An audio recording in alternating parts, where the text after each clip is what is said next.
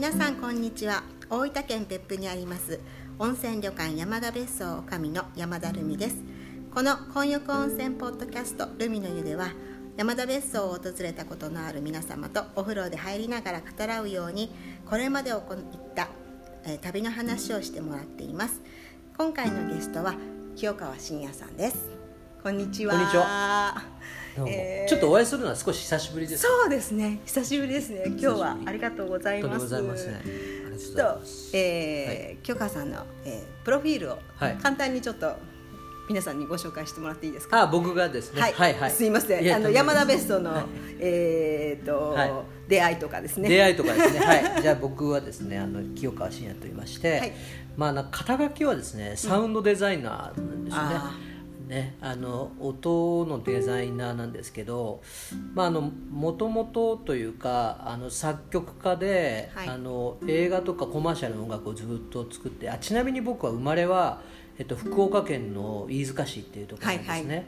で父親が、えっと、陸上自衛隊の音楽隊に勤めていてそ、ね,、こでマーチングバンドとかをなんかやってて、まあ、それがきっかけで自分も子供の頃から音楽やるようになって、うんうん、で曲作るようになって、うん、で東京に行って、はい、で、まあ、そういう活動をずっとやって、はい、そんなことをやりながらもう20年ぐらい経ってるって感じですよね。そうなんですか。今は、えっと、福岡と、はい、あと東京とあとこの別府ですね、この、まあ、3拠点みたいな感じでいろいろとやっていて。まあ、主に東京にいるんですけど、はい、まあ、お仕事があるたびに別府には来てっていうことで、はい、ここの山田別荘にはとてもお世話になっていると。いやいやいや、はい、まあ、あの初めアベリアがねそうですね。はいはい、はい、連れてきてくれたんですよ、ね、アベリアに捕まってしまったんですよ。そうですよね。捕まってしまった運命的な出会い運命的になんかね僕はエレベーター市役所に行ってて うん、エレベーターの扉が開いた瞬間に目の前にアベリアが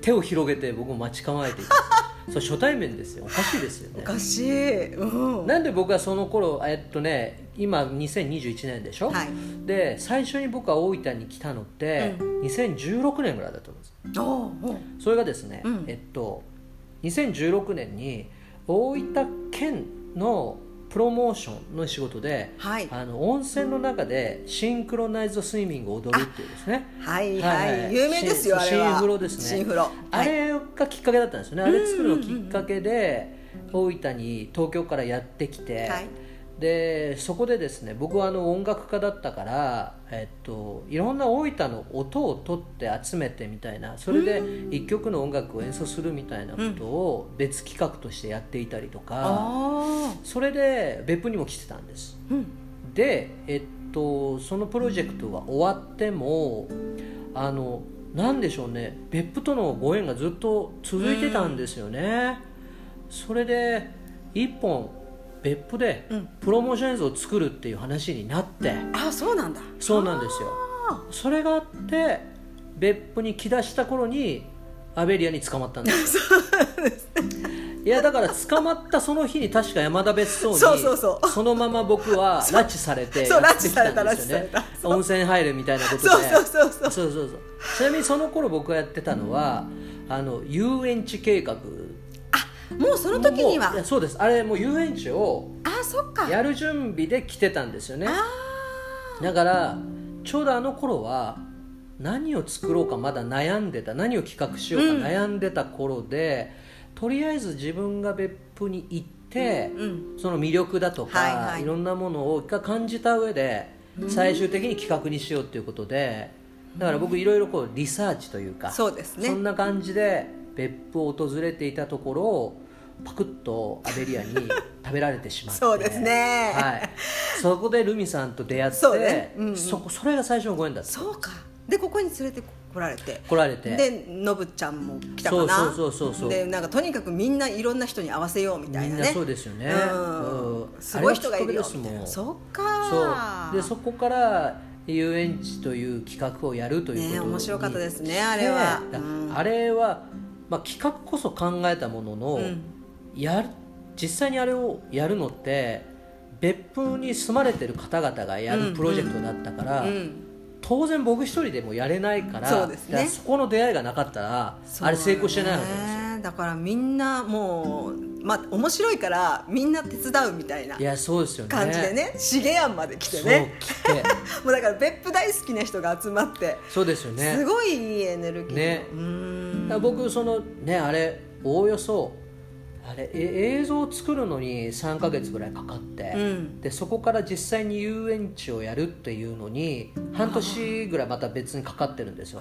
その期間にいろいろとこうね山田別荘に泊まらせてもらったりとか、でここでいろんな人と出会ったりとかっていうのが今もなおご縁がつそいうてると。ですね。そういう感じですよね。そうですよね。うんだからでもうルミさんはキーマンです。キーウーマン。キー ーウーマン。僕にとってキーウーマンですいやいやいやまあアベリアからのねそう この流れでねそうですね。あれだけど、はい。いやいやいやすごい。でそのバサラハウスがちょうどね立ち上げのね。そう立ち上げの時にうん。またまたたまたまたまたまですよおね話をね、はい。したらあのじゃあそれやろうみたいな感じで。ね名前をね名前をね。うん。はいはい。あのつけていただきましたね。バサラハウスのバサラってね。そう。あのバサラっていう言葉は実は僕が生まれた飯塚のうん方言なんですよね、ねなそうんそうかバサラって。うんうん。あのとってもとか、うん英語で言うと very ですよね。ね。とってもすごいとか、うんだからアップデートされていく場所だから常うんに、うん。そこはバサラハウスだみたいなことで、うん。最終的に名前決まりましたよね。そうそうそう。だからこうはいなんねちゃんとこう企画書がね。企画書をね。そうそうそう。僕ね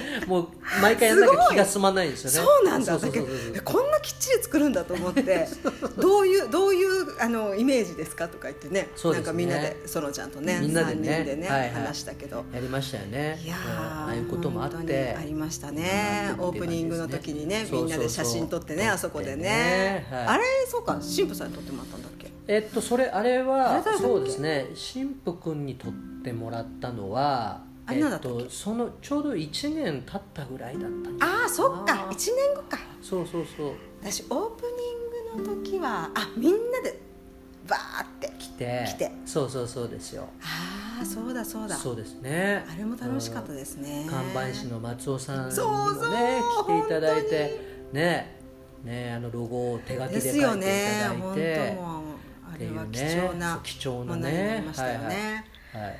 まあ、ということがありましたねそうですね、うん。そういうご縁で別府に今もはいはい。あれですけど。今もそうですね。ねして、はい来ていただいてますけど、はい。いや今日はですねこのはい。パ、ポッドキャストのですね、題材としまして、はい。えーとまあ、旅行もいろいろ行ってるかとは思うんですが、ねはい。あのもう一度行くとしたら、はい。はどこに行きたいかっていうのを聞いているんですけど。そうですね、あのやっぱコロナになってから、うん。うん海外には当然ながら行けないわけですし。そうですよね。なんか韓国とか行ってましたよね。僕それまで、うん。だから去年のちょうどほら2月3月ぐらいから、うん。もう渡航制限が出て、うん。そのギリギリまで僕ソウルにいたりとか、ああそうなんだ。特にその去年一昨年っていうのは、えっと、3分の1は海外にいましたからね。3分の1海3外分の1行って12週間滞在して別の国に行ってっていうことをずっとやってたそうのですごいハードに動いてそうましたよね。そうそうそうそうだから2年前がもう本当そうで、確かにそうだったそうだった、うんでねそのままお家に帰るわけでもなく別府に来て、うん。でここからまた別の国に行ってそうそうそうそうですね、う。んそういうことをやってたのであの人一はやっぱりこうどっかこう海外とかに行けないことに対して、うん。ショックは大きかった、うん。うん。とても多かったですね。そうですね。うん行きたい国でしょ。またこれ新しいというよりもまた訪れたいっていうことですか？そうそうそうそうあそこのねあのなんかここの間はあの、はい。電車に乗ってあのその中国満州とか行ったっていうその電車が面白い電車のその改札が面白かったっていう話とかねはい面白かったんですけどあれもあそういう細かい結構ここのお店だったりとかああの道とかね。あー。それこそでもカフェ大好きとか。いや僕はそうですよ。カフェはすごい好きですけどうん。うんなんかそういう意味でいくとうん例えばですね僕ねえっと2011年の、あいつだったかな1月か2月ぐらいだったと思うちょうどほら、あの3.11の東日本大震災が、うんうん。起きるちょうど1か月前ぐらいだったと思うんですけど、うんうんその頃僕ねアフリカにいたんですね。ナイロビ。ケニアのナイロビにいたんですよ、うんうんうん。で何やってたかっていうと、ライオンああそこにマサイマラ国立公園っていうですね、もうでっかい公園が、はい。国立公園があって、野放しのライオンが当然いるわけですけど、僕ねライオンのあくびの音を取りに行くっていう プロジェクト。そう2011だって年あくびの音ってさいやそうなんですよ。近くに行かなきゃいけないじゃん。いやそうですよね。うん。だから何でしょうあのサファリパークと同じ容量だったんですよ、車のそうそう一応そういうあのガイドさんがいるうん。つくツアーがあってそういうこうなんかジープに金網の張ったね、はいはい。ジープに乗ってそれで行ってライオンの近くまで行って でこうマイクをねライオンに向けるっていうことをやって、うん。ただあのあくびがそんなにねあのじゃあやってくださいっつってキューを出してやってもらうわけじゃないです。いや人間ですらそういうこともね、うんうん。あんまりできないわけです。そうよ。眠たい時じゃないとそうなんだからライオンのあくび待ちってもうもういつあくびするかわかんないけどとりあえずマイクを向けとくっていうことを何日も続けてやって過酷だねそれ。過酷なんですよ。はあ。そうそういうことをやったことがあってうん。でやっぱすごく大変だったけど、結局取れたんですよ。あくびはちゃんと取れすて取れてそのプロジェクトはちゃんと終わったんですけど、うん。そのね何日もライオンのあくびをあのずっと待ってた時に、当然音を取るわけだから、あのみんな静かにしてるわけですね、で僕も静かにしてあくびが出るのを待ってるんですけどその時にあの日頃やっぱりね聞けない音というか、うん。静かだからこそ。うん。聞こえてくるわけですよ。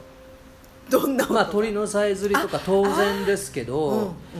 で僕ね10年前あのずっと東京にいてうん。東京の、まあ、気づいてみると当たり前なんですけどその街の雑踏にねうん。包まれながら囲まれながら生活をしていてこれ日常だからそんなに嫌でもないわけですね、違和感はないけど、うん。でマサイマラとかに行って もう何も建物も何もないんですよ。車も通ってないしね。車も通ってないし、ね、ライオンも鳴かないしそうですね。ほぼ無音、うん。えーしかも壁のない感じというかどこまでもこうね大地が続いてる感じでうんうんうんうんそこで鳴く鳥のさえずりとかもやっぱどことなく違うんですよ森の中とはまた違う。森の中と全然違います。森の中ってやっぱこう木が、ね、生い茂ってるから、うんうんうんうん。あのあれ響いてるんですよ。鳥がチュンチュンって鳴いたら、そのほらね茂ってる木々にこう反射して、ちょっとこうなんか残響がねかかってるような感じなんですけど、もう何もないうん。地平線が見えるところで、うんうんうんうん鳥のさえずりとか聞くとですね、うんうんうんなんかその鳥の鳴き声がどこまでも遠くに飛んでいってるような感じにしたりとかなはかなかねあれ味わえなかったんですけど。そうそうそう、うん、そうなんですね。よ。それがねとても音として印象的だった。はあ。あの音もう一回聞きたいなっていうかいや。みんなに聞いてもらいたいなっていやどんなイメージできないですもんね。ねあれはあればっかりは、うん。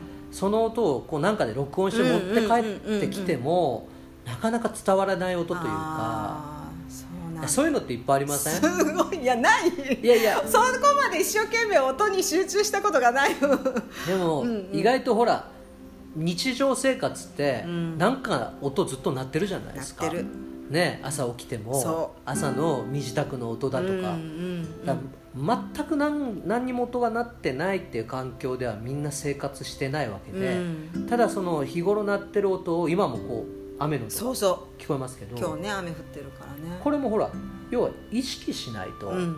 耳を傾けないじゃないですか、です。でも何かしらの音に囲まれて生活している中でそういった特別な環境に行くと改めて音をね意識して聞いてみるとはあいろんな音が鳴ってるしうん。音って楽しいなってやっぱ。楽しいと思った。楽しいと思いまああそうなんだ。すすごい楽しいですね。ははあいやなんかそのねこういう今コロナのねうん。あのこういう状況でやっぱ音とか声とかっていうのはみんななんかこう再認識してるというか。いやそうですよ本当に。あのそうですよね、うん。あのメディテーション、うん。うん、メディテーションなんかもやっぱり音があったら、うん。より没入ができるとかね。ね何かしら音が鳴ってることによって自分の心が整うとか、うん。音に頼る部分っていうのが大きくなってる。あるある。ね。なんか僕は今までいろんな国に行っていろんな音も聞いて、で実際自分が、まあ、音を扱う仕事はしていたものの、どんな音に囲まれてたら気持ちいいかとかどういう音を作ったら良いのかみたいなことを毎日意識して生活してるわけではなかったですね、うん。である日行ったマサイマラでそういう音の体験をしてうん。戻ってきて、でそこから10年経って世界がこんなことになってうん。音を必要としている。うん。これからまたねどんどんまあ元に戻っていって、うん。ね、日常生活に戻るんでしょうけどその時にいやもう一度その音を聞いたりとかうん。その音を使ってうん。みんなにも聞いてもらってうん。何か今までにはできなかったこととかね。ありますよね。でそういうことがやっていけるってなるとなんかねすごい。素敵じゃないかなと思ったりしますね。そそのああのライオンのあくびはねはい、の音とかそういうのって、えっと、まだ今でもあります。あるんですか？はいもう全部取ってて。えー、じゃあそれがまた何か新しいこうものになる。そうですね、うん。でそのライオンのあくびをね今でもたまに本当聞いたりするんですけど、いうん。やあのねやっぱ面白いものであのあくびって人に映るじゃないですか、な映る映る、うん、これねあの対面だけじゃなくて電話でも映っちゃうんですね。いや本当。いやこれね僕は身をもって体験したことがあって、うん昔もう今でこそあんま長電話ってやんないですけど、うんうん。その頃ね付き合ってた彼女とかおとね。わかるわかる。夜な夜な長電話をしてるとですねお互いのあくびが映るんですよ。ということは多分ねあくびが映る原因というか要因はね、うん。そのあくびの音にもあるんじゃないかなと思うわけです。周波数とか？そうそうそうなんかね人間にはほら聞こえない音があって、それを体で感じる音として何かしら感じてるわけじゃないですか、そうライオンのあくびもねあれずっとやっぱ聞いてると、うん。なんとなくなんかぼーっとするというか、あーでもリラックスしてるから出るんだもんね。そうなんですよね。波動ですよ波動。波動ね。波動に近いようなもんなんですよね。だからそういうものって例えばここ山田別荘はうんこれからねあのコロナが明けてうんうんうんうんねあのまた営業していく中でどういった新しいねそのねスタイルを組み合わせていくのかうん。そこに音があっても面白いんじゃないかとかね。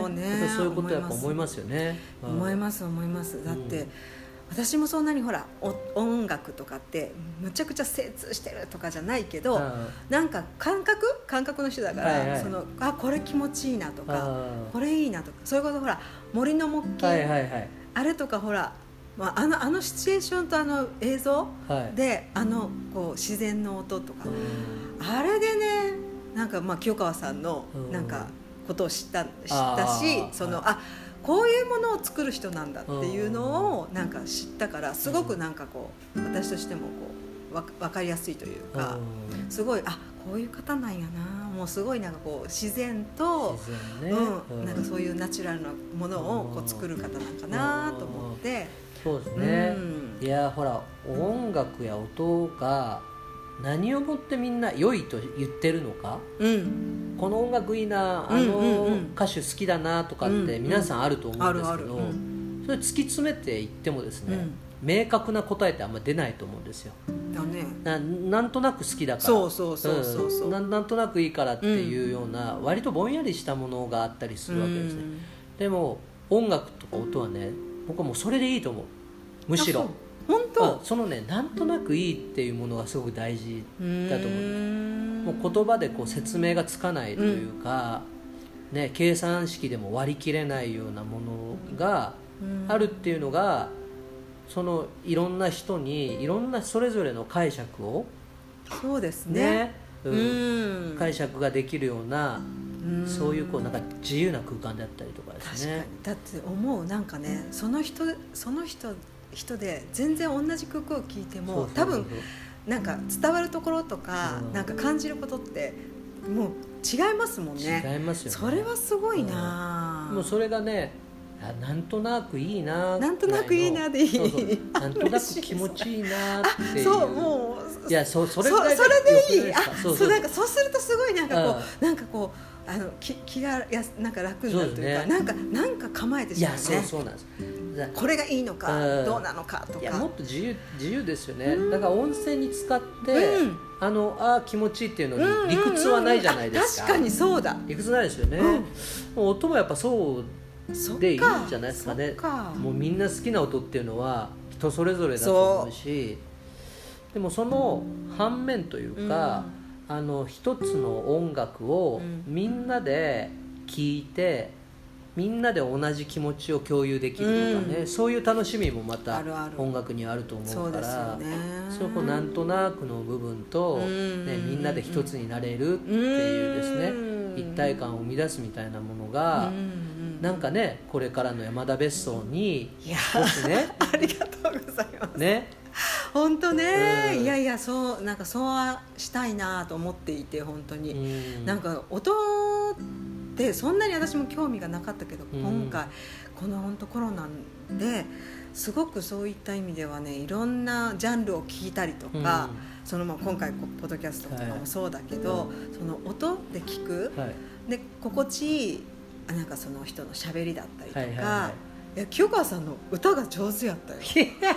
いやほら歌？そうこの間作ったほら、はい。ビデオがあったじゃないですか。ね。映像でね。映像のね、はいはいはい。あれにも本当あれあれなんていうあれおもてなしじゃないわ。なんなんていうだっけ？タイトルですか？タイトル。タイトルは「太陽の歌」あ太陽の歌だ。あねそれをこうデモで初めにねちょっと歌ってうんや歌歌ってくれたやつをなんかお聞きして。そうですね。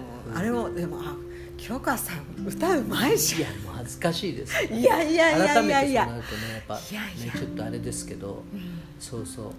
いやなんかねそういうところもほらみんな歌が下手だからあのちょっと人前では歌いたくないなとかってうん。思ってる人もいっぱいいると思うんですけどね。いるいる。うん。そうもったいないと思うんですよい当。やそれは確かに下手な歌をね聴かせて恥ずかしい思いをしたくないって 思う気持ちも分かりますけど大声で歌う楽しさとか気持ちよあさです。ー確かに。もう私今ね車でねでしょ？車で一人でねもうかけながらガンガン歌うの大好きで。それなんですよね。そうもうあれもストレス発ストレスっちゃうかストレスないけど本当気持ちいい、ね。えうん、いやなかなかね、もう子供の頃と比べてうん。大声出す機会ってないじゃないですか、ないない。うん。子供の頃ねもっと大声出してたと思うんですよ。いや。いろんなところで。そうそうそう。うん。出してた出してた。ね。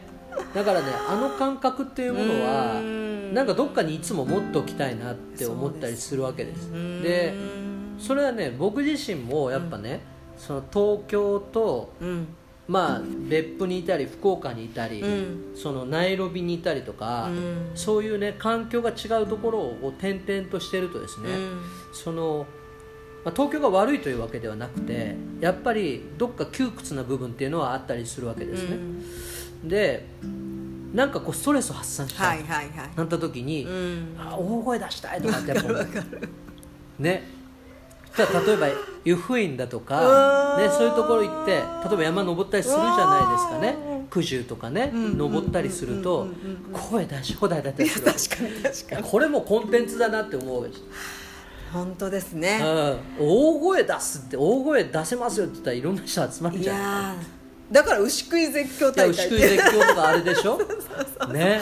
まさにね。ね。あそこに熱狂的なファンがいるっていうのはやっぱね大声で大声出すって気持ちいいんですよね。すごいね。そうそうそうそうなんか自分を解放する感解放、じねうんうんうん。いや今そうですよもう。うん。本当に、ね。そういうこうやっぱこうねマスクしてなきゃいけないしそうあそこに行っちゃいけないここに行っちゃいけないとかすごくそういう制約がある中で、バーンってどっかでね出したいっていうのはねね。あると思う。大きい声出すっていうのは確ねかにね。あすごくいいと思ってるんですうねまあそこもね、まあ、声も音ですからそういうね、おうん。あの音とか声の力を使ってねなんかもっともっとみんながね楽しくなるようなことをやっていけたらやっぱいいですよね。いやいやいいと思います。今からまたなんかちょっといろいろそうですね。京川さんも活躍の場がすごく広くてあれですけど、はいはい、もう楽しみにしておりますので、ね、またあの、はい、別府にまた温泉入りに来てください、はい、はい、今日はどうもありがとうございました。ありがとうございました